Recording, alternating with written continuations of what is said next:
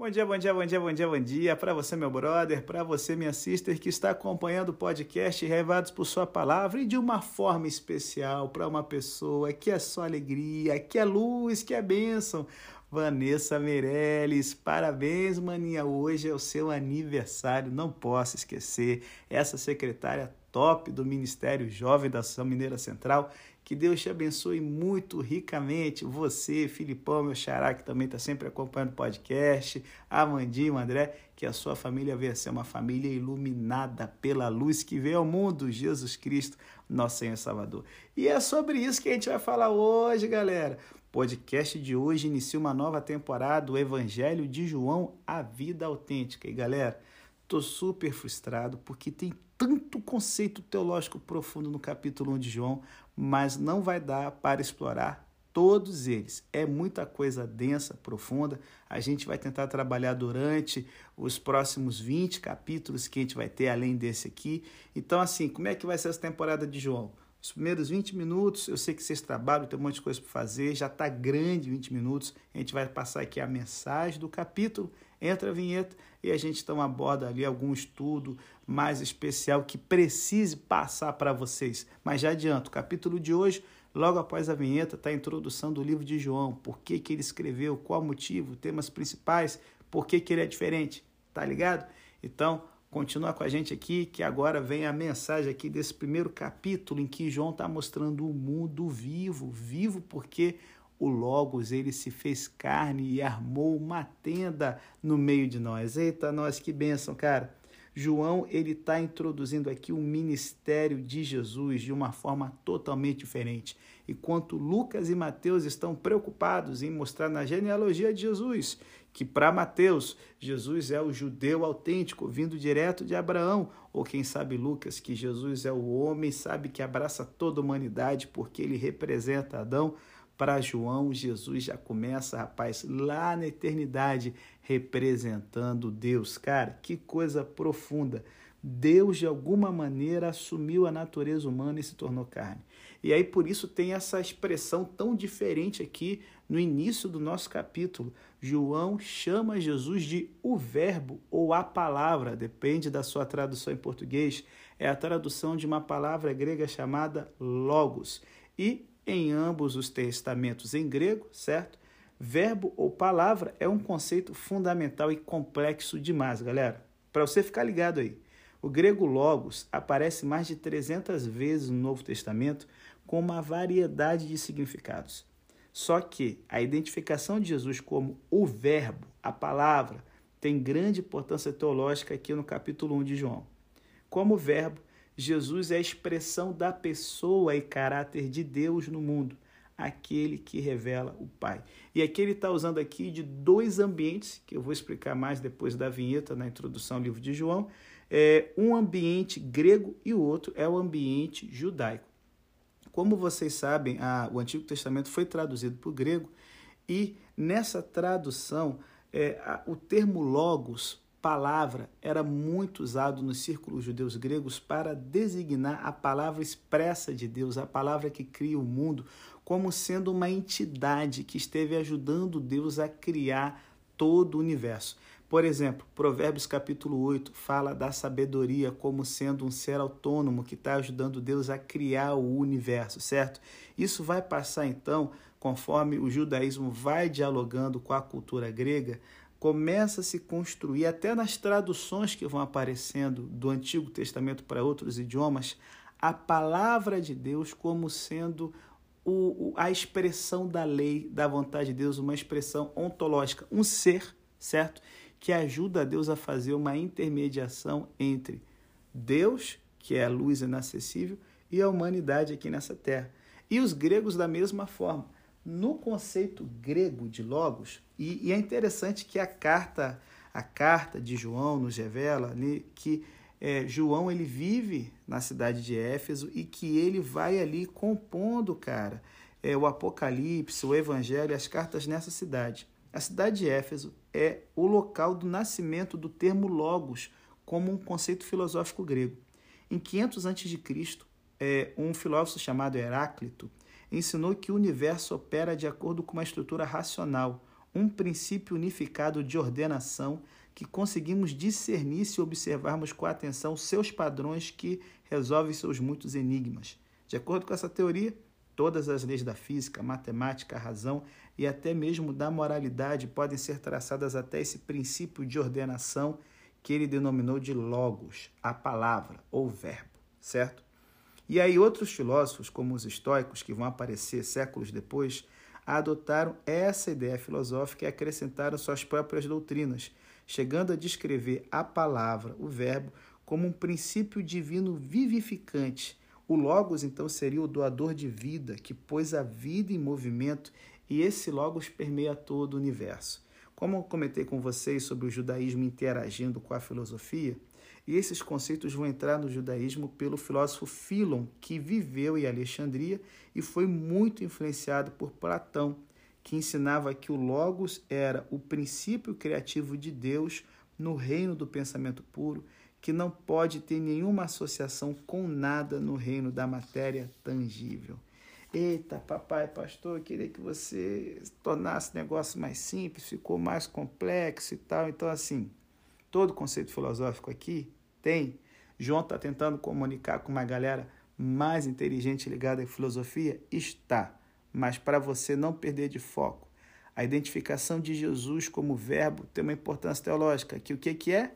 Como verbo, como logos, como a palavra Jesus é a expressão da pessoa e caráter de Deus no mundo. Ele é aquele que revela o Pai.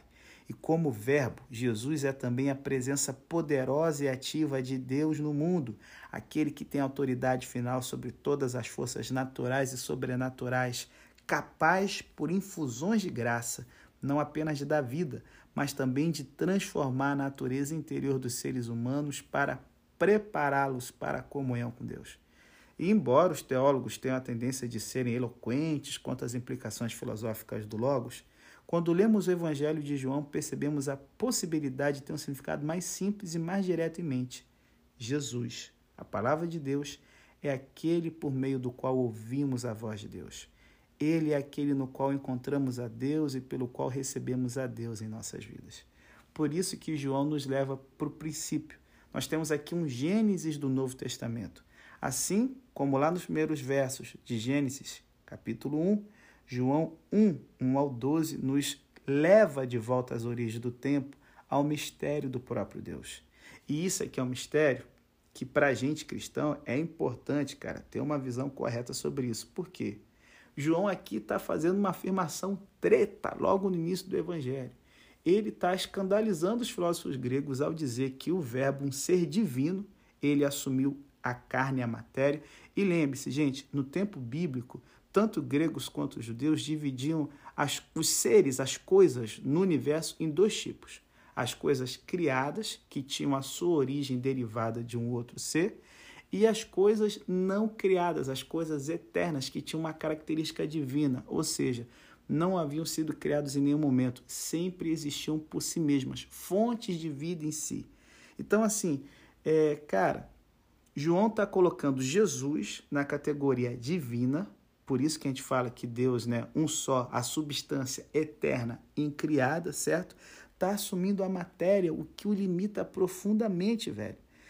Essa afirmação cristã já chocava os judeus que achavam que só existia o Pai, Jeová, e agora choca também os gregos. Bom, os cristãos afirmam no Novo Testamento de que o Deus único, certo, do Antigo Testamento, ele se revela, ele existe em três pessoas: o Pai, o Filho e o Espírito Santo. Logo no início desse evangelho aqui, João tem uma afirmação poderosa. Ele fala que o homem Jesus é Deus, Filho, o Verbo eterno por meio do qual Deus sempre se expressou. Eita, eita, eita. É, cara, quando a gente começa a falar sobre trindade, principalmente conversando com círculos monoteístas mais radicais, como judeus, muçulmanos, testemunhas de Jeová e alguns grupos dissidentes do Adventismo, que são os trinitarianos, é, normalmente a acusação que sempre é feita é o seguinte: três deuses! Vocês têm três deuses e não só. Essa incompreensão da fé cristã é muito comum nesses círculos que eu já falei. No entanto, os cristãos afirmam: não, Nós temos um Deus, o Deus do Antigo Testamento, que o Novo Testamento revela existir em três pessoas. Para muitos, é claro, isso não faz sentido. Contudo, como lemos nos primeiros versos aqui de João, vemos que isto é exatamente o que a Bíblia ensina. O Verbo, que alguns versículos depois é identificado como Filho encarnado, Jesus Cristo, estava presente no princípio. Ele estava com Deus e ele era Deus. Foram feitas, sabe, gente, muitas tentativas de encontrar uma analogia que nos auxiliasse a compreender melhor o mistério da Trindade, certo? A triplicidade na unidade do Deus único da Escritura. E a Trindade continua a ser um mistério ainda assim. Talvez, porém, a melhor sugestão tenha sido feita lá no século IV da era cristã por Santo Agostinho, que foi bispo de Pona. Ele argumentou que Deus devia ser uma trindade, pois Deus é amor. É a maior definição do Novo Testamento antes da criação do mundo. Deus deve ter sido alguém é, que era autossuficiente, onipotente, porque isso é uma característica de Deus. Somente Deus é todo-poderoso. E se Ele é todo-poderoso, ele deve ter tido alguém para amar e alguém para comunicar o amor. Decorre então, ensina Agostinho, que deve existir três pessoas na unidade de Deus: um pai para amar, um filho para ser o objeto desse amor e o Espírito Santo para comunicar e expressar o amor. Sem isso, Deus, sendo somente o Pai sozinho na eternidade, não poderia ser todo-poderoso, porque ele precisaria primeiro criar alguma coisa para a partir daí aprender a amar. Que pensamento, galera! Antes de Deus criar, Deus era uma pessoa que amava. Como ele existe como uma trindade, Deus sempre foi capaz de expressar esse amor plenamente dentro do seu próprio ser. Todavia, o amor de Deus é tão grande que transbordou do seu próprio eu. Em amor, Deus criou o mundo e o povoou com pessoas feitas à sua imagem. Em amor, Deus deu às pessoas a liberdade de escolher. E em amor, Deus sacrificou o filho que amava para preservar todos os que creem das consequências desastrosas e eternas das escolhas que fazem. O Evangelho de João, galera, não é apenas o Evangelho da crença e da fé, como a maioria enfatiza. João é o evangelho do amor inimaginável. Então, assim, considerar quem Jesus é pode aprofundar o nosso amor por ele. Por isso que João aqui, ele fala do verso 3 ao 5, que em Cristo nele estava a vida. E se liga aí. No Evangelho de João, vida às vezes indica a vitalidade biológica, mas com mais frequência indica a vida espiritual. João muitas vezes descreveu a vida de que ele falava como eterna. A vida disponível para nós em Cristo tem uma qualidade e poder sobrenaturais, assim como extensão infinita. É esta vida eterna oferecida por Cristo que brilha em nosso mundo como uma luz radiante. Como um farol para um viajante perdido, a luz que brilha em Jesus oferece esperança a todos os homens. Não apenas a esperança da vida após a morte, mas a esperança de uma vida rica e significativa aqui e agora. Por isso que João no verso 5 fala: as trevas não compreenderam a intenção específica do verbo grego katelabe foi muito debatida. Trata-se simplesmente de dizer que os homens que estão nas trevas não perceberam a natureza da luz brilhante? Ou a palavra significa superar, como em outras passagens de João? Bom, João logo desenvolverá seu tema sobre um conflito básico entre o bem e o mal, as trevas e a luz. O mundo dos homens não é apenas um mundo que ignora o caráter da luz, mas é hostil à própria luz. Uma guerra invisível está em andamento no planeta Terra, gente. Aqui você tem o conceito do grande conflito. Deus e Satanás, um perpétuo é, conflito e, conscientemente ou não, todo ser humano tomando partido de um dos lados. A luz derramada pela oferta da vida eterna do Filho torna as questões da guerra mais claras e desafia todos a tomarem partido. Mas se liga aí. Quão bom é saber que, não importando quão hostis os homens e as mulheres possam ser, eles nunca podem superar a luz de Deus. Por isso que, para poder destacar essa luz, como diz aqui João 1, 6 a 9, Deus sempre envia homens e mulheres para poderem ser seu, seus porta-vozes. E aí, João aqui ele não gasta tempo falando sobre a história de João Batista. Ele vai logo direto para a sua missão. O fato de que João Batista era enviado de Deus estabelecia sua autoridade. Sua missão resumia-se na palavra testemunho. Ao longo de todo esse evangelho, João juntaria indícios que estabeleceriam Jesus como Filho de Deus. João Batista foi a primeira testemunha, identificando Jesus para os homens e mulheres judeus do primeiro século. Hoje também Deus envia homens e mulheres para dar testemunho de seu Filho. Embora o próprio Jesus seja luz, você e eu devemos dar testemunho dos benefícios de ir a Ele para ter a vida eterna. Ele nos desafia a ser como a lua, um satélite que não tem luz própria, mas pode com certeza refletir a luz do sol. Que Cristo possa ser o sol da nossa vida, irmão. É isso o desejo aqui de João. Por isso que ele fala que dessa perspectiva agora, Jesus lhes dá o poder de serem feitos filhos de Deus. Que coisa magnífica, galera. Essas palavras aqui, como boa parte dos escritos de João, estão cheias de informação.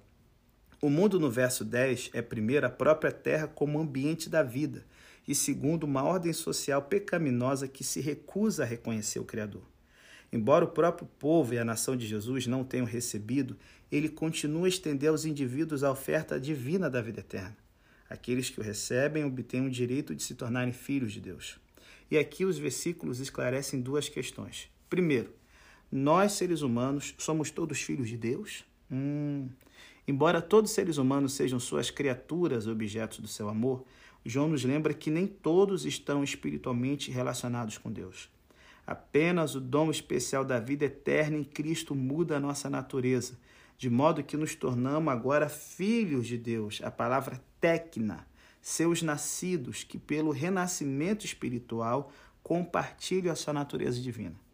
Segundo, o que significa crer aqui no Evangelho? João iniciou sua explicação igualando crer e receber. A nova vida em Cristo é oferecida como um presente. Assim como alguém que estende a mão e recebe um presente demonstra com sua aceitação que acredita na realidade do presente na bondade da pessoa que o oferece, ao recebermos Cristo como Salvador, demonstramos a crença no dom e na fidelidade e bondade de Deus, o doador. Como isso é simples, gente ouvimos a boa nova do Evangelho, e aí o nosso coração recebe a Cristo e uma grandiosa, sabe, transação sobrenatural acontece. Somos perdoados e inundados com uma nova vida. Tornamos-nos filhos de Deus, novamente nascidos por um ato do próprio Deus.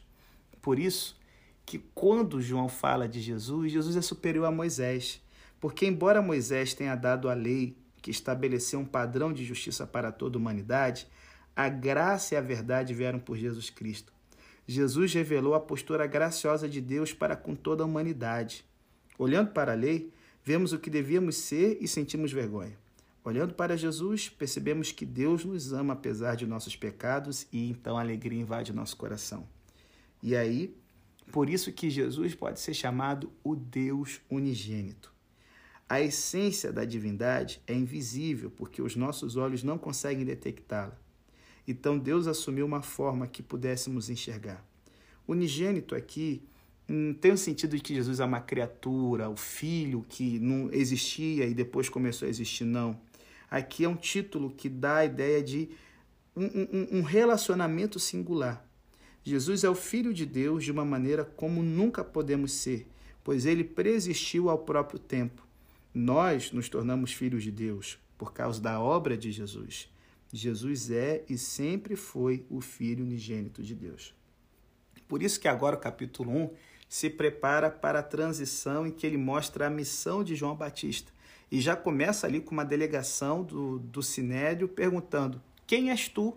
para o nosso queridaço profeta João.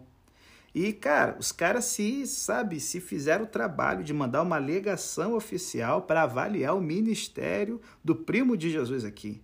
Quem ele afirmava ser? O Messias? Elias, que havia retornado dos mortos? O profeta predito por Moisés? João recusa cada um desses importantes títulos e fala de si simplesmente como um preparador de caminhos. Sua missão era tornar mais fácil para as pessoas encontrar aquele que vem após mim. E João acrescentou que ele mesmo não era digno de desatar as correias das sandálias do, Messias. Cara, isso aqui é muito louco porque na época de Jesus, o servo de posição mais baixa na casa tinha a tarefa de curvar-se para desatar as correias das sandálias de um hóspede. João estava dizendo aqui: Vocês querem saber quem eu sou? Eu sou um ninguém. Contudo, mais tarde, o próprio Jesus disse que João era maior do que qualquer um dos poderosos profetas do Antigo Testamento. Nossa, cara. João era um ninguém apenas em comparação com aquele que ele anunciava pois este estava muito acima dele. Olha, eu não consigo pensar em nada hoje mais recompensador do que sermos preparadores do caminho de Jesus. O ninguém que apresenta alguém a Jesus torna-se realmente importante.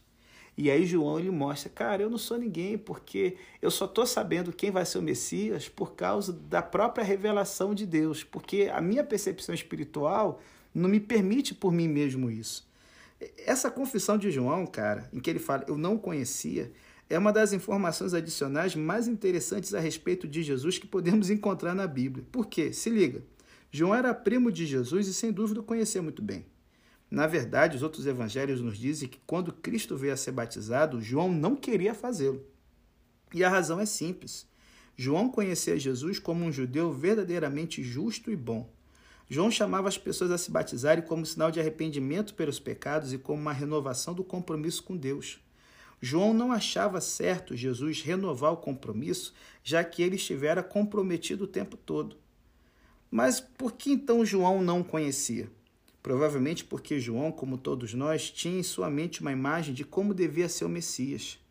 Um homem verdadeiramente bom não representava uma característica importante naquela imagem do general guerreiro que deceparia a cabeça dos ímpios. Sabe, gente, hoje nós temos esperança de que as pessoas ao nosso redor se surpreendam ao descobrirem que somos cristãos. Não, não porque tentamos esconder o fato ou deixemos de falar de Jesus mas porque não nos ajustamos à imagem retratada na TV e nos filmes de pessoas de mente fechada, preconceituosas e insensíveis que nunca se divertem e que odeiam ver os outros se divertirem. Opa, pera aí, isso aqui descreve você, o animal. Então quer dizer que você não entendeu o que é cristianismo, jumento. Que delícia, cara, para mim quando alguém diz: "Ah, mas então você é um cristão que nasceu de novo, cara. Mas você é tão gente boa." Ou você está escutando a gente aqui tranquilo, ou você é tão compreensivo, ou melhor de tudo, mas você realmente se importa. Cara, como isso é maravilhoso, gente. E aí, João agora ele saca que ele está cumprindo o propósito de Deus e ele aqui nos diz que a sua missão de vida era preparar unicamente as pessoas para conhecerem o Filho de Deus e depois identificar Jesus como Filho de Deus. Acabou. É, isso, cara, coloque em perspectiva, sabe, o nosso ministério de preparação de caminhos. Eu o vi, João disse. É de pouca ajuda para os outros envolvermos-nos em discussões sobre suas crenças ou sobre a interpretação de determinado versículo da Bíblia. O que precisamos fazer é dar testemunho, como João fez, da nossa experiência com a verdade de Deus, galera. Não quero dizer que não devamos compartilhar a Escritura. Claro que não. É o que eu faço aqui no podcast direto. Quero dizer simplesmente que devemos compartilhar a Escritura por meio de nossa experiência. Vou te dar um exemplo. Há um tempo atrás, um amigo meu, ele teve um câncer que ameaçou sua vida. Quando ele estava recebendo anestesia antes da, da cirurgia, ele se sentiu caindo, caindo, caindo. E de repente, cara, ele sentiu-se sendo apanhado e abraçado e percebeu que estava nos braços de Jesus. Quando ele contou essa história, para mim, não foi como uma experiência mística, mas como uma ilustração da promessa da Escritura, que não te deixarei e nem te desampararei. E especialmente da expressão, por baixo de ti estejam os braços eternos. A fé desse meu amigo em Jesus lhe trouxe paz e esperança no período mais sombrio da sua vida. Você e eu não precisamos argumentar sobre a Bíblia. Tudo o que precisamos fazer é compartilhá-la e dizer, como João: Eu vi e isso tem funcionado na minha vida primeiro. E aí então a gente pode falar, vinde e vede, né? como Jesus falou para os discípulos. João podia dirigir e dirigiu seus seguidores a Jesus. Mas como hoje, cada pessoa deve descobrir por si mesma quem é Jesus. A curiosidade pode levar alguns a aproximar-se de Jesus, uma sensação de necessidade, o desespero pode mover outros. Contudo, cada pessoa deve então vir e ver se o cristianismo funciona. Tem que ser uma coisa dela mesma.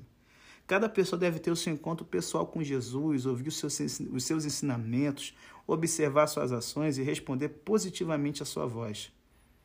Uma das coisas mais importantes, galera, que podemos fazer para ajudar alguém que pergunta é encorajar essa pessoa a ler a Bíblia. Especialmente um evangelho como o de Lucas, fantástico que a gente acompanhou há pouco, ou de João Podemos fazer isso com confiança. Como Cristo disse para a dupla que o questionou muito tempo atrás: vinde e vede. E aí você vê, a pessoa que tem esse encontro com Cristo, ela se torna uma pessoa como André, que quer levar todo mundo para Jesus. E aqui também a gente tem um padrão básico aqui, sabe? Evangelizar é propagar, não apenas compartilhar o evangelho das boas novas de Cristo. Muitas vezes compartilhar nossa salvação é uma das primeiras coisas que acontecem a nós como novos cristãos. Muitas vezes a falta de resposta dos outros nos surpreende e magoa. Para muitos, uma primeira experiência negativa detém de vez a atitude de testemunhar. Aqui, porém, tem uma palavra especial que nos encorajará a continuar compartilhando as boas novas de Cristo. André falou de Cristo a seu irmão Pedro. E Pedro depois se tornou o principal dos apóstolos, o discípulo franco, entusiasmado especialmente humano que Deus usou para pregar o primeiro sermão cristão aos judeus, lá em Atos 2, e aos gentios, em Atos 10 e 11, e para escrever duas das cartas do nosso Novo Testamento. Cara, como isso é bacana, velho. Dessa maneira, se liga, você nunca sabe, ao compartilhar Cristo com alguém, quão importante aquela pessoa pode vir tornar, tornar-se. E aí eu fecho aqui o capítulo 1. É, a gente tem aqui Jesus agora chamando pessoas para andarem com ele. Isso era muito louco, porque o normal era o discípulo escolher o rabino e não o rabino escolher o seu seguidor, sabe? E quando a gente tem aqui esse trechinho de Filipe conversando com Natanael e Jesus chamando ele para andar junto, eu vou te confessar que eu sempre gostei dessa passagem, desde que eu estava no seminário. É, por quê? Porque aqui a gente tem uma, uma história muito simples, cara, que comunica os mais profundos conceitos teológicos. É, é, a lição que a gente poderia chamar seria o seguinte: Jesus sempre me vê. Isso aqui é uma outra forma de falar sobre a doutrina da onipresença, que afirma que Deus pode estar e está em toda parte ao mesmo tempo no universo criado. Ele está sempre presente conosco, ele nos vê o tempo todo. Embora Jesus aqui não exercesse esse atributo o tempo todo, muitas histórias mostram que ele tinha ciência de acontecimentos que ocorriam fora do alcance da vista, como por exemplo, Jesus na Galiléia já sabia que Lázaro, seu amigo, havia morrido em Betânia. Então, assim, Natanael, evidentemente, preciso na teologia, sabia que não havia como Jesus enxergá-lo debaixo daquela figueira antes da chegada de Filipe, a não ser que ele fosse o Messias, o Filho de Deus. E naturalmente, galera, Natanael raciocinou corretamente. Nada disso, porém, tinha importância para, sabe, é, a, a, a gente para um público de crianças que a gente esteja muitas vezes ensinando é, é sobre a questão da, da onipotência, da onisciência de Deus. Para muitas crianças, cara, solucionar o mistério, é, é, é sabe, de, de uma pessoa que está ali, sabe, é, buscando a Deus e mais de teologia, para elas isso é uma coisa abstrata. Se você chegar e falar, olha meninos, hoje eu vou contar aqui sobre os exercícios dos atributos da divindade quando Jesus assumiu a humanidade, elas vão estar tá nem aí. Porém, se você chegar e contar para um grupo de crianças que Jesus sempre me vê, cara, isso tem uma importância, uma importância, velho, enorme. Porque para elas, a noção de que quando a mamãe e o papai não estão por perto e Jesus está sempre olhando por cada uma delas, cara, dá uma importância enorme. Não importa onde elas estejam, pode ser que estejam andando de carro, dormindo no escuro ou brincando na rua, Jesus sempre estará lá e poderá ver e proteger cada uma delas. Aí eu encerro então o capítulo com essa lição. Que lição para a gente hoje? Teologia é algo profundo. Eu vou abordar as coisas mais profundas depois da vinheta para quem tiver um pouco mais de tempo. Mas o relacionamento com Deus é muito mais do que a mais profunda descrição da doutrina. E o nosso relacionamento com Deus pode ser expresso com palavras simples como eu vi você. E pode ser compreendido em termos reconfortantes como Jesus sempre me vê. Ou então cantado numa música como da Dilson da Débora, cuidei de você. Que a garantia de que Jesus está com você lhe traga paz. E eu fecho aqui com a citação de Francis Carles, que ele diz o seguinte: Em todas as tuas ações, pense que Deus te vê, e em todas as suas ações, esforça-te para vê-lo. Isto te fará temê-lo Isto te incitará a amá-lo. O temor a Deus é o princípio da sabedoria e do conhecimento. E o conhecimento de Deus é a perfeição do amor.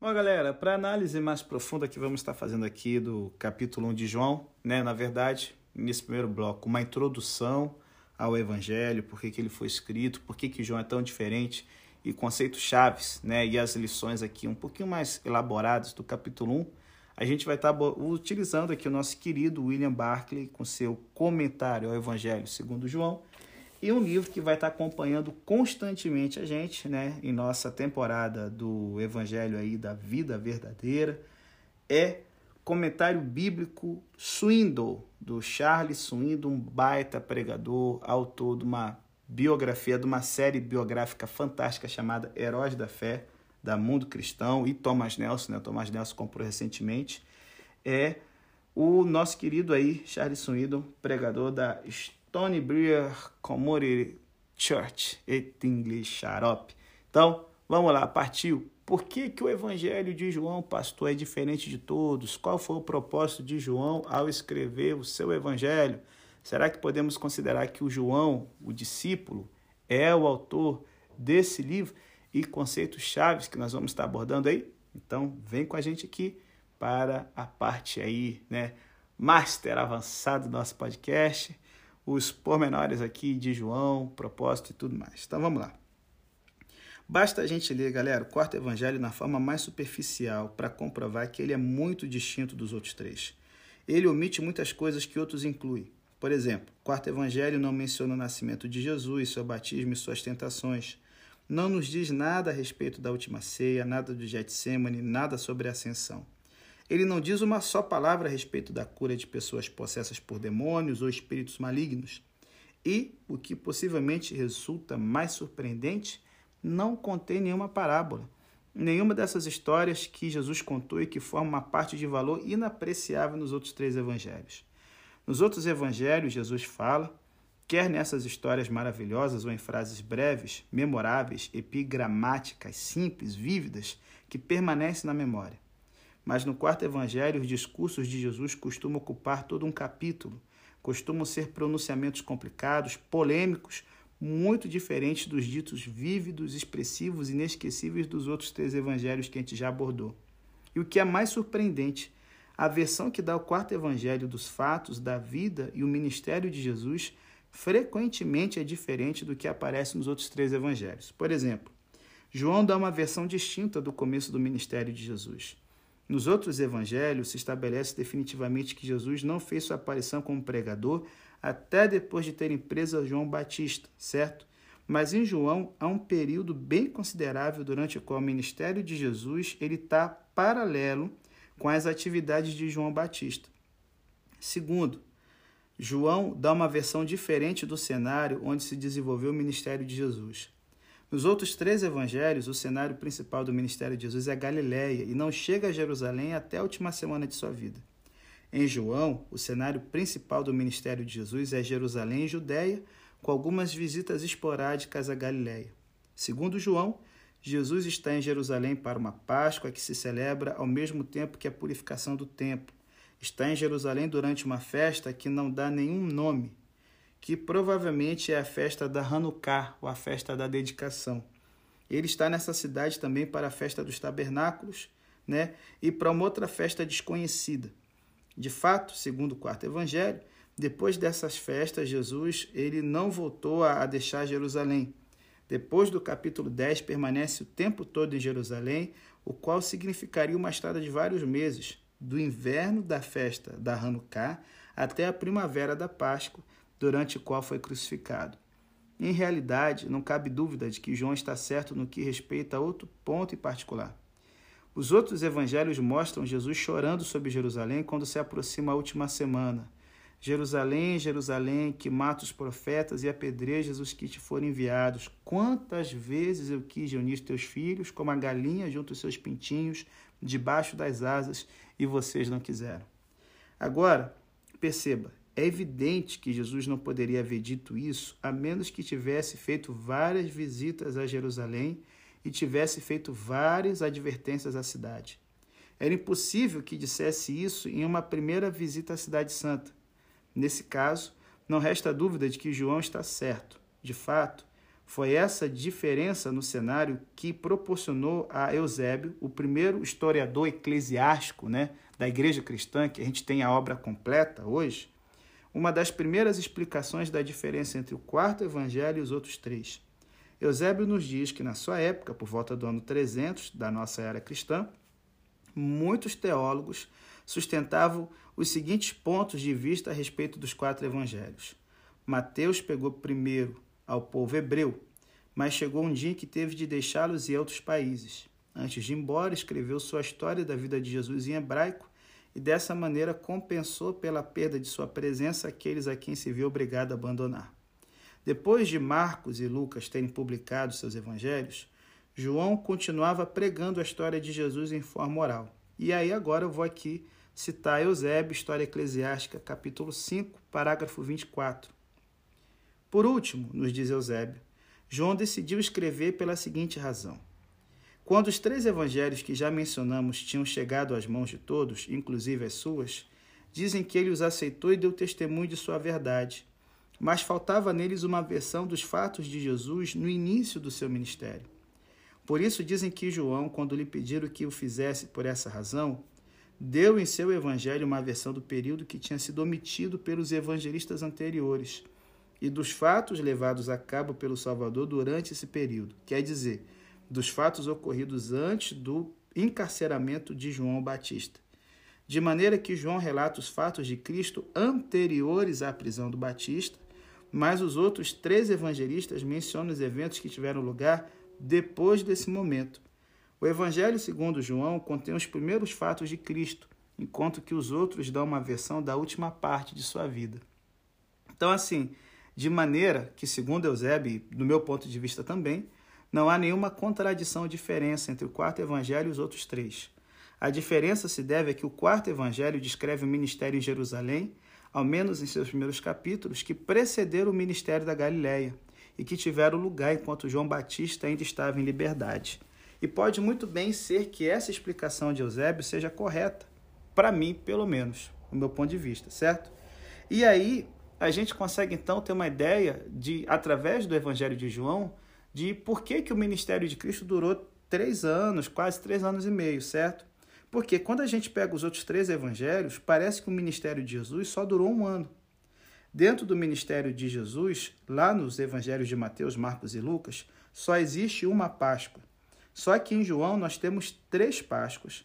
Uma durante a purificação do templo no início do seu ministério, uma próxima à alimentação dos cinco mil em João 6 e a última Páscoa durante a qual Jesus foi crucificado. Se você seguir a João, certo? Você vai perceber que o ministério de Jesus levaria no mínimo dois anos e possivelmente um período passando dos três, certo? Para poder cobrir todos os fatos. Novamente, não resta dúvida de que João está correto. Se lermos outros três evangelhos com atenção e cuidado, vemos que João estava certo. Por exemplo, quando Marcos 2 e Mateus 12 fala que os discípulos recolheram as espigas de milho, de trigo, de milho, desculpa, de trigo no sábado, deve ter sido a primavera, que é o período da colheita. Quando os cinco mil foram alimentados mais na frente, a Bíblia fala que eles sentaram-se sobre a erva verde, e portanto deve ter sido outra vez primavera, e deve ter se passado um ano entre ambos os eventos.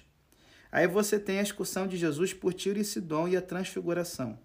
Durante a transfiguração, Pedro quer fazer três cabanas e ficar ali. O mais natural é pensar que era a época da festa das cabanas ou dos tabernáculos, certo? Aonde esse tipo de tenda era feito e por isso a sugestão de Pedro. Isso situaria no princípio de outubro, lá no hemisfério norte. E a gente está um período entre essa data e a última Páscoa em abril. De maneira que por trás da narração dos outros três evangelhos está o fato de que o ministério de Jesus durou em realidade pelo menos três anos. E outra vez, João está certo. E às vezes ocorre, inclusive, que João difere dos outros três evangelhos nos fatos. Por exemplo, vou dar aqui dois, dois, dois exemplos aqui, tá? Em primeiro lugar, ele põe a purificação do templo no início do ministério de Jesus. Os outros três evangelhos a situam no final. Então, se a gente estudar os relatos aqui com atenção, a gente vai ver que João citou a crucificação no dia antes da Páscoa, enquanto que os outros evangelhos a põem no próprio dia da Páscoa, certo? Nunca devemos fechar os olhos para as diferenças evidentes entre João e os outros três evangelhos, porque ele fez isso propositalmente. Quanto às duas é, purificações do templo, tranquilo, uma no início, outra no final. E aqui, por que, que é, o dia da crucificação de Jesus, nos outros evangelhos, ele acontece no dia da Páscoa e no evangelho de João, um dia antes da Páscoa, só por uma simples coisa.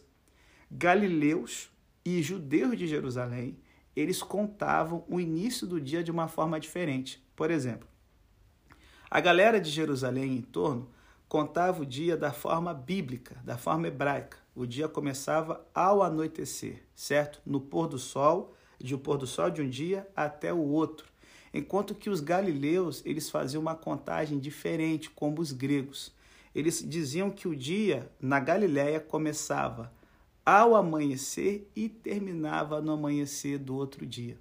Então, assim, quando havia as Páscoas, as festas no templo, os galileus mantinham a contagem do dia deles, o que colocava os eventos sempre um dia antes, na véspera, do, do, do, da celebração que os judeus de Jerusalém faziam de um pôr do sol a outro. Então, na quinta-feira, como na mente é, dos galileus, a Páscoa ela caía no dia que começava ao amanhecer, a Páscoa para os galileus pega amanhã de quinta e termina no amanhecer de sexta, certo? E a, a Páscoa para a galera de Jerusalém, ela começava no anoitecer da quinta, terminava no anoitecer de sexta, passando para o sábado. Então, qual é a vantagem disso? Isso permitiu Jesus comemorar a Páscoa com seus discípulos na quinta-feira à noite, certo? Antes da traição. E esse é o motivo pelo qual os sacerdotes não querem entrar na casa de Pilatos na sexta-feira, porque, devido à contagem diferente dos dias e das horas, eles ainda estavam vivendo a Páscoa.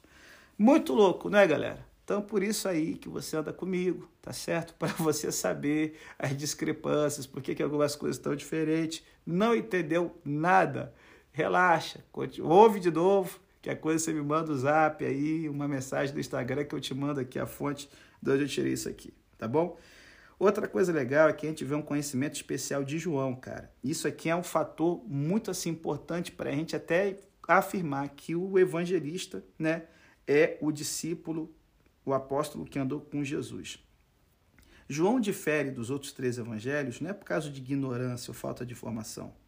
O fato concreto é que, embora omita muito do que eles nos dizem, também nos diz muito a respeito do qual os outros não tinham nada que dizer.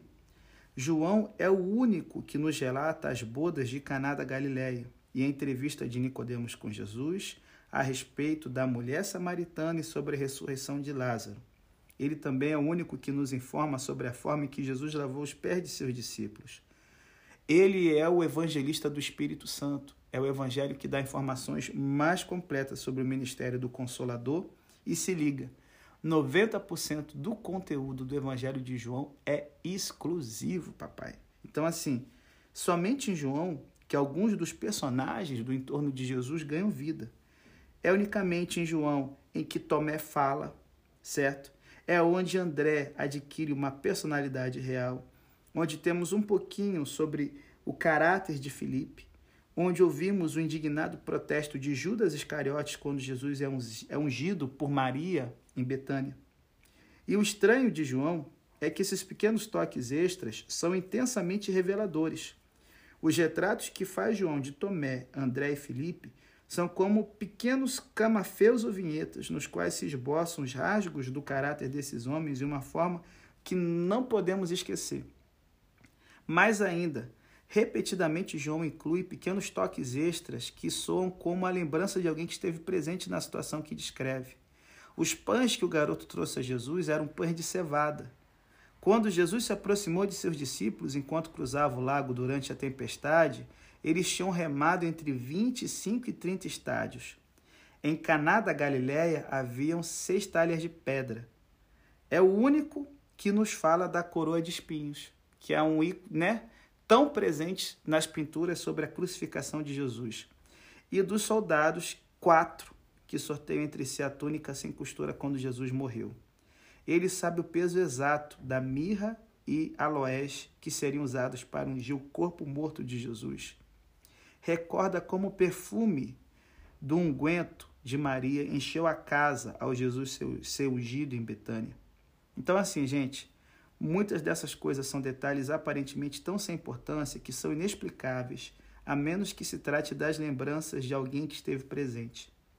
Por mais diferença que haja entre João e os outros evangelhos, não se deve atribuir essa diferença à ignorância ou à falta de conhecimentos. Ao contrário, se deve explicar pelo fato de que ele tinha mais conhecimentos, ou melhores fontes, ou uma memória mais vívida do que tinham os outros. E principalmente quando a gente vê no capítulo 1, pelo simples motivo de que João é o discípulo que está acompanhando Jesus desde a primeira semana de ministério dele. Mateus, quando a gente vai ver, ele começa a acompanhar Jesus do meio do seu ministério para o final.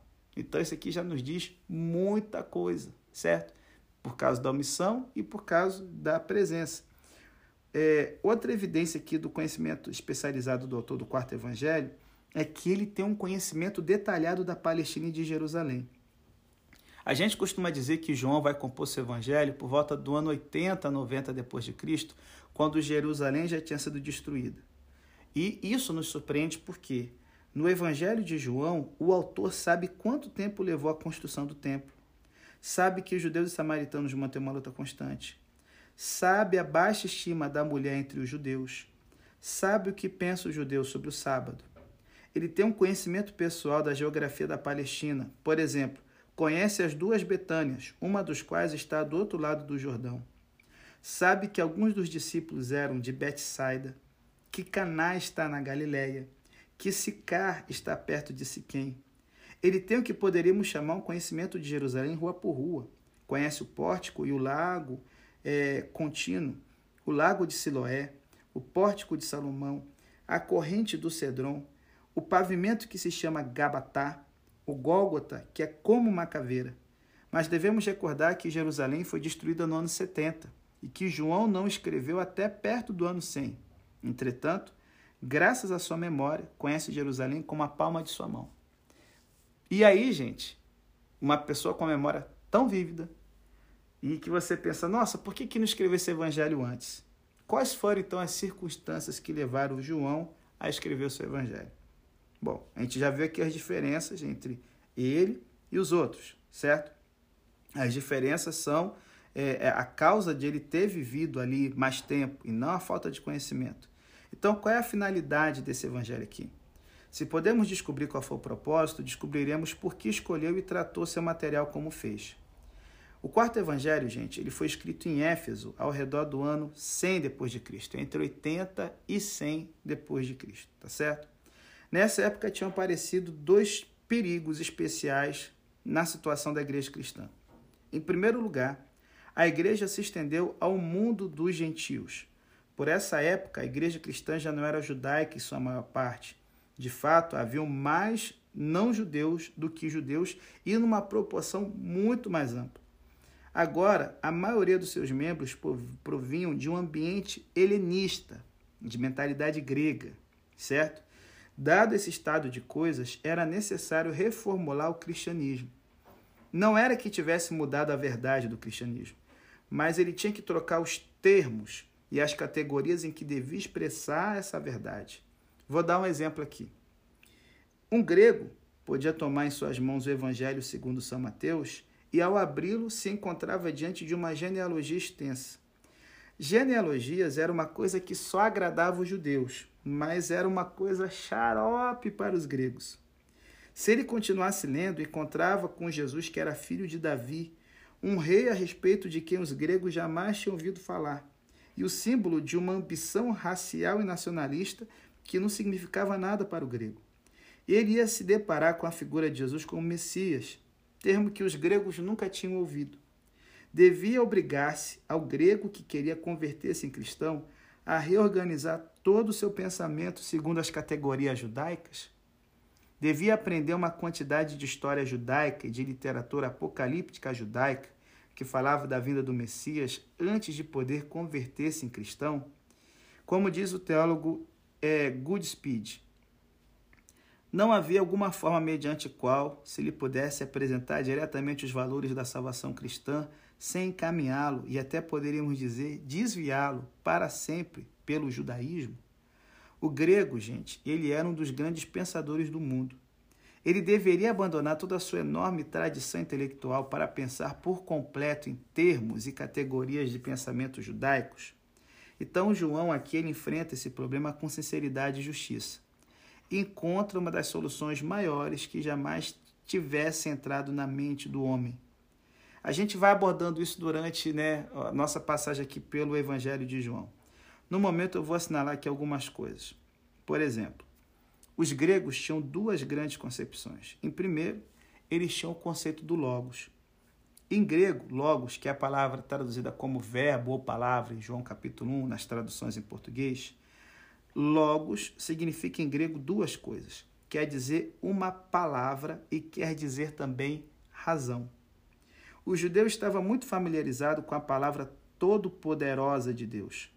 E disse Deus: haja luz e houve luz. O grego estava muito familiarizado com a ideia de razão. Contemplando este mundo, o grego viu uma ordem magnífica, esplêndida, no qual se podia confiar. A noite e o dia aconteciam com uma regularidade infalível. O ano mantinha suas estações em um curso invariável. As estrelas e os planetas se moviam segundo o curso inalterável. A natureza tinha as leis que não variavam. O que produz essa ordem? O grego respondia sem hesitações: o Logos de Deus. A razão, a mente de Deus é responsável da ordem majestosa do mundo. E o grego continuava: o que é que dá ao homem o poder de pensar, de raciocinar e de conhecer? O que é que o converte em uma criatura racional e pensante? E novamente respondia sem hesitações: o Logos de Deus.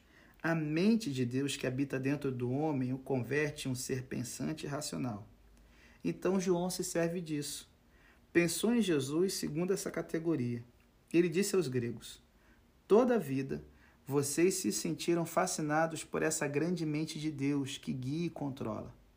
A mente de Deus veio ao mundo no homem Jesus. Olhem e verão como é a mente e o pensamento de Deus. João tinha descoberto uma nova categoria no qual os gregos podiam pensar em Jesus. Uma categoria segundo qual Jesus se apresentava nada menos que como o próprio Deus atuando sob a forma de um homem. Outra coisa importante para os gregos: eles tinham um conceito de dois mundos. O grego sempre concebeu dois mundos, sendo um deles o mundo no qual vivemos. Era um mundo maravilhoso a seu modo, mas um mundo de sombras e cópias e irrealidades. O outro era o mundo real, no qual vivem para sempre as grandes realidades dos quais nossas coisas mundanas não são mais do que pálidas cópias. Para o grego, o mundo invisível era o mundo real. O mundo visível não era mais do que uma sombra, uma irrealidade. Isso aí é uma ideia de Platão, que sistematizou essa forma de pensar em sua doutrina das formas ou das ideias. Platão sustentava que no mundo invisível estava o modelo perfeito de todas as coisas e que as coisas desse mundo eram cópias ou sombras dos modelos eternos. Para dizer assim de uma forma simples, Platão sustentava que em algum lugar havia um modelo perfeito de uma mesa, do qual todas as mesas da Terra eram cópias inadequadas.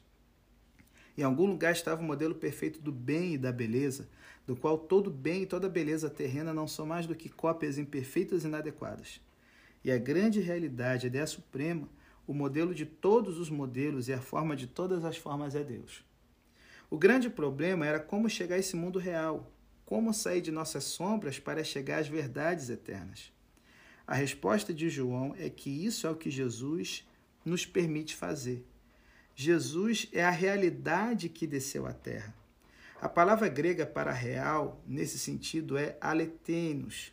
Ela está relacionada muito de perto com a palavra aletes, que significa verdade, e com aletheia, que significa a verdade. Quando nossas versões se encontram com aletinos, o traduzem por verdadeiros. seria mais correto traduzir como real ou autêntico. Jesus é a luz real, a luz autêntica. Jesus é o pão autêntico e real. Jesus é a videira real. A Jesus pertence o, ver, o verdadeiro julgamento? Não. O julgamento autêntico, o julgamento real. Jesus é o único que possui realidade em nosso mundo de sombras e imperfeições. Agora, diante disso, se despreende algo. É que, em consequência, cada ação que Jesus levou a cabo foi não só um ato no tempo, mas também uma janela que nos permite ver a realidade. Isso é o que João quer dizer quando fala dos milagres de Jesus como sinais, em grego, semeia. As obras maravilhosas de Jesus não só eram maravilhas, eram janelas que se abriam à realidade que é Deus. Isso explica a forma em que João relata as histórias dos milagres. Ele as relata de maneira bem diferente do que os outros três evangelistas fazem. E são duas as diferenças. No Evangelho de João, é, existe a ausência da nota de compaixão que aparece nas histórias dos milagres nos outros evangelhos. Jesus está sempre agindo por causa da compaixão que ele tem diante da miséria humana. Não é que para João não tenha havido amor e compaixão nos milagres, mas dos milagres, dos sete milagres que ele lista para provar a divindade de Jesus, em cada um deles o objetivo é demonstrar a glória da realidade de Deus penetrando no tempo e nos assuntos dos homens. Mais ainda, os milagres de Jesus são sempre, cara, uma porta para um longo discurso. A alimentação dos cinco mil leva ao discurso sobre o pão da vida. A cura do cego surge, então, a afirmação de que Jesus é a luz do mundo. A ressurreição de Lázaro leva à afirmação de que ele é a ressurreição e a vida. Então, assim, para João, os milagres não eram meros acontecimentos no tempo, eram ilustrações, exemplos, visões daquilo que Deus está sempre fazendo e do que sempre é Jesus. São janelas que se abrem à realidade de Deus. Jesus não só alimentou uma vez a cinco mil pessoas, isso é apenas um exemplo de que ele é sempre o autêntico pão da vida. Jesus não só abriu uma vez os olhos de um cego, ele sempre é a luz do mundo. Jesus não só ressuscitou uma vez a Lázaro, sempre para todos os homens, ele é a ressurreição e a vida. Para João, um milagre nunca era um ato isolado, sempre era uma janela em torno da realidade daquilo que Jesus sempre era e sempre é, e do que sempre fez e do que sempre faz. Por isso que para João, o capítulo 1, cara, ele está tomando como modelo Gênesis, porque em Gênesis a gente vê que Deus ele começa a criar as coisas concretas, certo? A partir do logos da sua palavra, do que há de realidade na mente de Deus, no mundo perfeito de Deus. E aí, cara, assim como você tem em Gênesis no princípio era Deus, certo? E Deus ele cria o mundo em sete dias. Em João capítulo 1, o mesmo esquema é seguido, galera. Vocês podem perceber aqui no capítulo 1, verso 19, de que aqui, o, o, após a introdução que, Jesus, que, que João faz sobre Jesus, seu verbo está sempre com Deus, e no princípio era Deus, e a vida veio à luz aos homens, ele agora parte para mostrar que Jesus, no seu ministério, está fazendo uma nova criação. O início do ministério de Jesus é similar à abertura do Gênesis, em que existem paralelos aqui com sete dias consecutivos. Olha aí. O primeiro dia, capítulo 1, 19 a 28.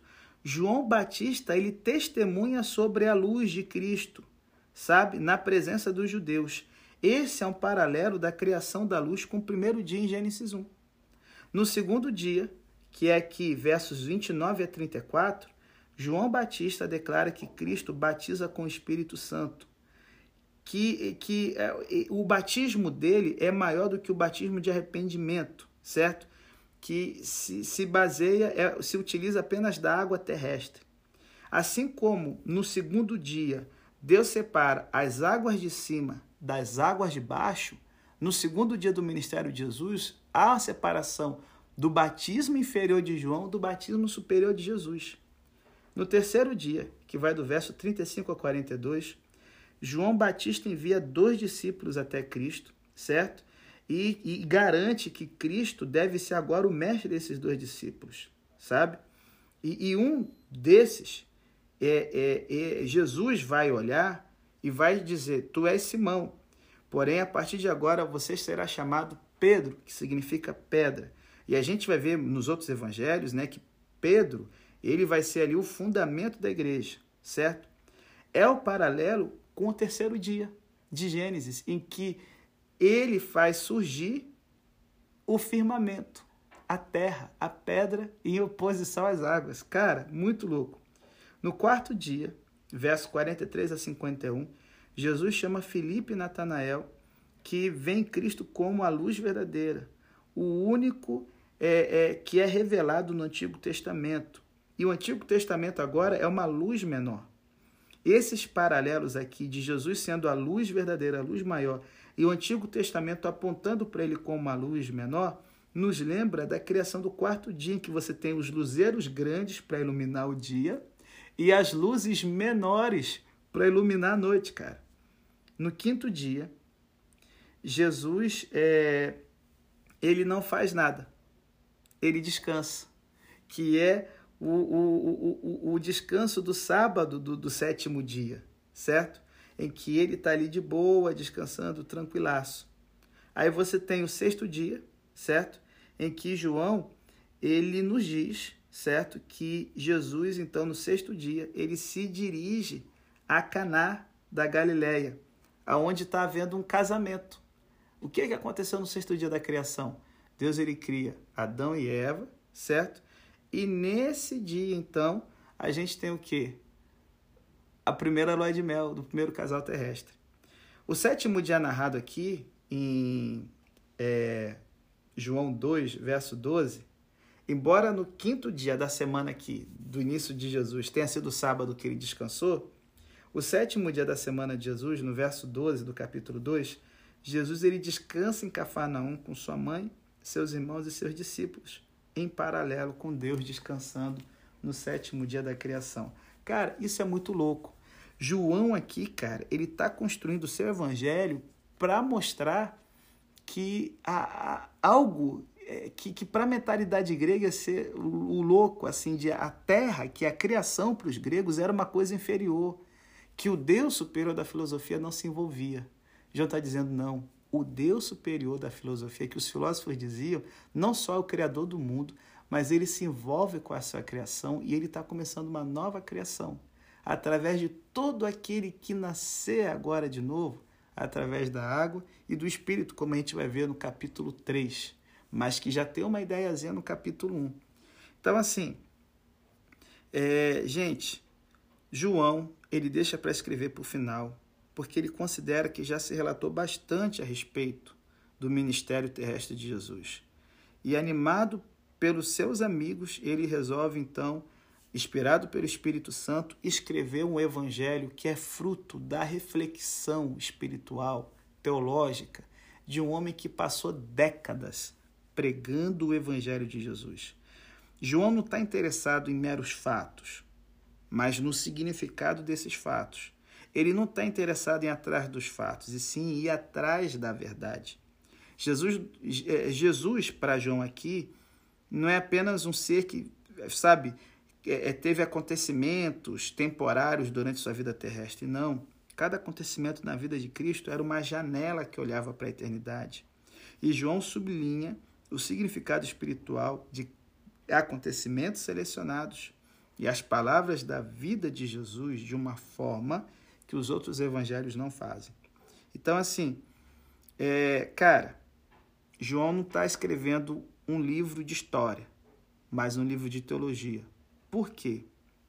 João ele está aqui tendo que lutar contra o segundo perigo, que é o surgimento das heresias no seio da igreja cristã.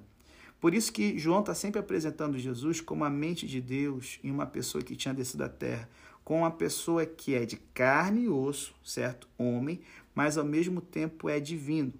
Então, assim, o cristianismo continua ainda tendo a mentalidade judaica, claro, você vê as festas, você vê o sábado, os costumes e tudo mais. Só que agora ele, a partir do Evangelho de João, ele usa uma roupagem grega para poder se comunicar com os gregos. E justamente isso porque as heresias que estavam surgindo no seio da igreja cristã, 70 anos aí após a morte de Jesus, elas estavam agora querendo não só usar roupa grega, mas dá uma essência grega que fazia com que o evangelho perdesse todo o seu poder e significado.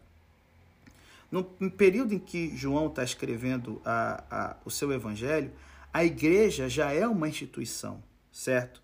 Ela estava pensando em suas teologias e credos, ela estava já organizada numa forma hierárquica, certo? Embora hoje, muitas vezes entre os adventistas, se fale que ah, foi Constantino que tornou a igreja com bispos e tal, não. Na época que João escreve o seu evangelho, esses fundamentos aqui já estão lançados, certo?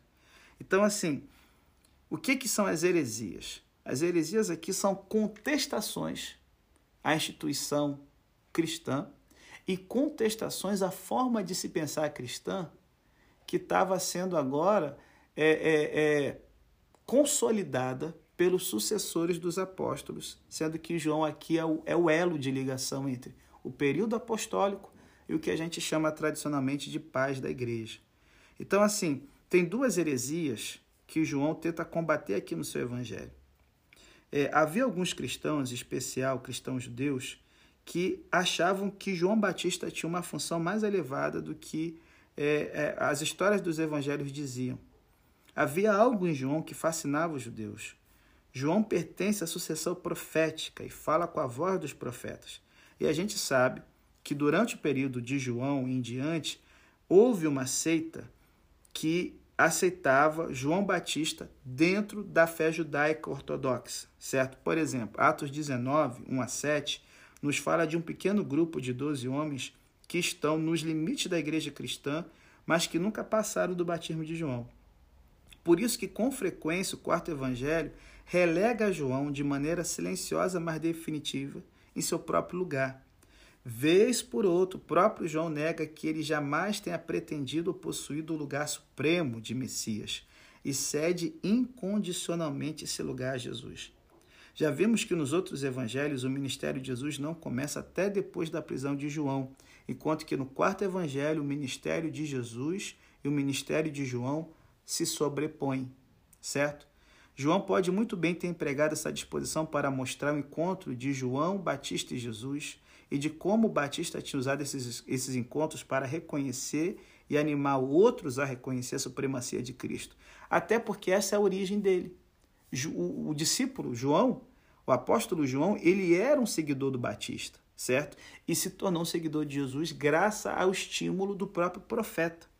Então, com todo cuidado, João destaca que o Batista não é a luz que ilumina o mundo. Mostra João renunciando em forma terminante a toda pretensão messiânica. Nem sequer se permite pensar que o testemunho de João seja o mais importante. Não há no quarto evangelho crítica alguma a João, mas há uma recriminação para aqueles que queriam dar a João um lugar que corresponde a Jesus e a ninguém mais que a Jesus fica a mesma advertência para os adventistas hoje com perigo de fazer isso com Ellen White. E para a gente encerrar aqui essa introdução do Evangelho. Na época em que o quarto Evangelho é escrito, tinha uma certa heresia muito difundida, que a gente chama de gnosticismo. Sem uma compreensão, nem que seja superficial dessa heresia, se perde boa parte da grandeza do propósito do Evangelho de João. A doutrina básica do gnosticismo era que a matéria é essencialmente má e o espírito é essencialmente bom. Os gnósticos passavam a afirmar que, sendo assim, Deus não pode tocar a matéria, de maneira que não foi Deus que criou o mundo. Quem criou o mundo foi Satanás, na visão deles. O que fez Deus foi lançar uma série de emanações, de processões, de atributos, de qualidades que emanavam, que partiam do Deus que é pura luz, igual uma criança sai de uma mãe, certo? E cada emanação se afastava mais de Deus, até que por último houve uma emanação tão distante que pôde tocar a matéria. Essa emanação, que é confundida em muitos círculos gnósticos com Satanás, foi a que criou o mundo. Então, no meu gnóstico, Satanás é o Jeová do Antigo Testamento. E o Pai de Jesus, o Deus da luz, é um outro Deus totalmente diferente que nada tem a ver com a história do povo judeu. Essa ideia, cara, já é uma droga, já é uma bosta essa ideia. Só que podia piorar mais. Os gnósticos sustentavam que cada emanação conhecia cada vez menos de Deus, até chegar a um ponto que as emanações não só ignoravam a Deus, mas lhes eram adversárias. Está vendo aqui o diabo? Então, assim, o Criador do mundo não só era ignorante do Deus verdadeiro e distinto, mas também adversário hostil. Então, assim, é, esse é o contexto aqui. Essa heresia gnosticismo, ela foi, cara, uma concorrente muito forte da igreja cristã estabelecida por toda a parte oriental, incluindo a Península Itálica do Império Romano. Já que os gnósticos acreditavam que Deus não tinha nada que ver com a criação do mundo, é por isso que João começa o seu evangelho com essa ressonante afirmação: Todas as coisas foram feitas por intermédio de Cristo e sem ele nada do que foi feito se fez. Por isso que João bota Jesus como uma nova semana da criação, para fazer uma associação com Deus do Antigo Testamento. Por isso que João insiste que Deus amou o mundo de tal maneira. Em face dos gnósticos que tão equivocadamente espiritualizavam tanto a Deus que o convertiam em um ser que não podia nada é, ter nada a ver com o mundo, em resposta ao que só podia ser um mundo sem Deus, João apresentou a doutrina cristã do Deus que fez o mundo e cuja presença inunda o mundo que ele fez. Então, assim, as crenças dos gnósticos influem em suas ideias sobre Jesus, as quais afetavam em duas formas distintas. Um grupo sustentava que Jesus era uma das emanações que procediam de Deus. Sustentava que Jesus não era divino em nenhum sentido real, que só era uma espécie de semideus, de herói, que carregava uma mãe humana, certo? E carregava uma emanação mais ou menos distante do Deus verdadeiro, o que era só um elo a mais da cadeia de seres inferiores que estava entre Deus e o mundo. Por isso que o Novo Testamento grego não usa o termo herói em lugar nenhum, porque os heróis eram esses tipos de semideuses que os gnósticos diziam que Jesus era e que os, os apóstolos, e João de uma forma especial, se empenha a combater essa ideia equivocada. Outra coisa, um outro grupo afirmava que não, Jesus é Deus, só que ele não tinha um corpo real, certo? Segundo suas crenças, Jesus ele não podia ter tido um corpo de carne e osso, porque um corpo é matéria e Deus não poderia ter tocado a matéria de maneira que sustentava que Jesus era uma espécie de fantasma sem carne nem sangue. Afirmavam, por exemplo, que quando ele pisava no chão não deixava rastros, porque seu corpo carecia de peso e substância. Nunca teriam dito, e o Verbo se fez carne. Santo Agostinho, que vai ver no século é, 4 e 5, ele ainda vai ter que debater contra os gnósticos, certo? E ele nos relata que, lendo grande parte das obras dos filósofos de seu tempo, tinha achado muita coisa parecida com o que estava no Novo Testamento, agregando o seguinte: Porém, e o Verbo se fez carne e habitou entre nós, nunca encontrei em nenhuma filosofia humana. É por isso que em sua primeira carta, João insiste em que Jesus vem em carne e declara que qualquer um que negue esse fato está movido pelo espírito do anticristo. Essa heresia é chamada de docetismo. Por isso que o Evangelho de João destaca tanto a humanidade de Jesus. Docetismo vem da palavra grega doken, que significa parecer. Isso dá esse nome heresia, porque sustentava que Jesus só parecia ser um homem. Essa heresia gnóstica, docetista, é que vai ser a forma de cristianismo expulsa do Império Romano, que vai ir para a Arábia e que Maomé vai conhecer, certo? E vai usar para compor uma parte da concepção do Alcorão sobre Jesus, em que ele afirma que Jesus não morreu na cruz, porque os docetistas afirmavam que Jesus não morreu na cruz, mas antes fingiu que tinha morrido e havia assumido a aparência de Judas Iscariotes, e Judas havia, num passe de mágica, assumido a aparência de Jesus e morrido na cruz. Para a religião islâmica, Jesus não morreu na cruz, embora tenha corpo, por isso que ele não pode ser Deus na visão muçulmana. Quem morreu na cruz foi Judas Iscariotes ou Simão de Sirene. Cara, que louco. Mas assim, só tô aqui essa coisa aleatória para vocês verem que uma ideia ruim, que uma bosta de uma ideia troncha como essa, ela tem o poder de ultrapassar os séculos. E, cara, hoje é o pensamento sobre Jesus de um bilhão de pessoas no mundo, quase. Certo? E assim, havia uma última variante do gnosticismo, que sustentava que Jesus era um homem em que o Espírito de Deus entrou no batismo. E esse Espírito permaneceu nele durante toda a sua vida até o final. Mas como o Espírito de Deus jamais podia sofrer e morrer, o Espírito o abandonou antes da crucificação. Segundo eles, a exclamação na cruz foi: Poder meu, poder meu, por que me abandonaste? Em seus livros, esses gnósticos contavam de pessoas que no Monte das Oliveiras falavam de modo idêntico a Jesus, enquanto o homem Jesus morria na cruz. De maneira que as heresias gnósticas apareciam sob a forma de uma de duas crenças. Os gnósticos crivavam ou que Jesus não era em realidade divino, mas simplesmente uma série de emanações de Deus, uma espécie de semideus, ou que não era humano em nenhum sentido, mas sim uma espécie de fantasma com forma de homem. As crenças gnósticas destruíam tanto a deidade quanto a humanidade real de Jesus. Então, assim, gente, é, é, eu sei que está longo, por isso que eu falei, ó, vou estar tá deixando aí para depois, para quem quiser acompanhar e tal. Mas aí vocês percebem então a importância. Por que, que esse evangelho de João é um evangelho tão precioso, certo? João tinha pensado em Jesus durante 70 anos. Dia a dia o Espírito Santo lhe tinha revelado o significado das palavras do Mestre. De maneira que, quando estava chegando a um século de existência e seus dias estavam contados, João e seus amigos se sentaram a recordar. E aí então, junto com seus discípulos, ele começa a compor uma série de documentos que nós vamos chamar de o Evangelho de João, de a primeira, segunda e terceira carta de João e o livro do Apocalipse. É, havia muitas coisas que ele não tinha compreendido 70 anos atrás. Havia muitas coisas que o Espírito da Verdade lhe tinha revelado durante 70 anos. Eram coisas a qual a João era importante colocar por escrito, quando já a glória eterna estava, sabe, é, é, é sumindo dos seus olhos por causa da idade.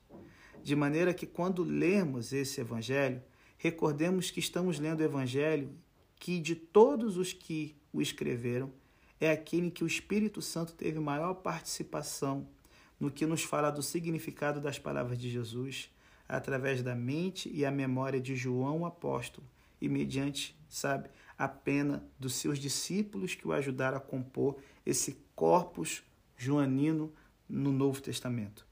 Através do Evangelho está toda a igreja de Éfeso, toda a companhia dos santos, o último dos apóstolos, o Espírito Santo e o próprio Cristo ressuscitado.